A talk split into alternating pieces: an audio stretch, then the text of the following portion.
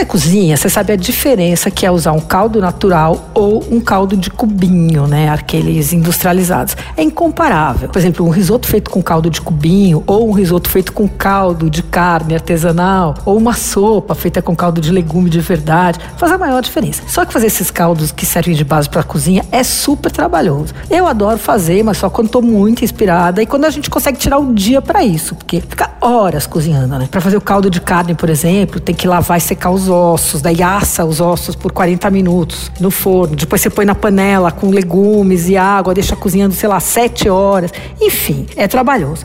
E até pouco tempo era impossível achar caldo artesanal para vender. Agora começaram a aparecer alguns. Outro dia eu provei uns caldos ótimos de uma marca de São Paulo chamada Caldo Natural. Tem todos, tem legumes, camarão, peixe, carne, galinha. Eles vêm congelados assim em saquinhos de 200 ml e vem numa sacolinha térmica. Achei assim um charme e eu achei o preço ok, viu? São uh, dois caldos, por exemplo, que é o mínimo que eles vendem, custam 18 reais, mas você pode pedir seis ou 10. O pacote com 10 custa 80. Bom, eles têm site que é caldonatural.com.br e tem Instagram que também é Caldo Natural. Você ouviu? Fica aí. Dicas para comer bem em casa com Patrícia Ferraz.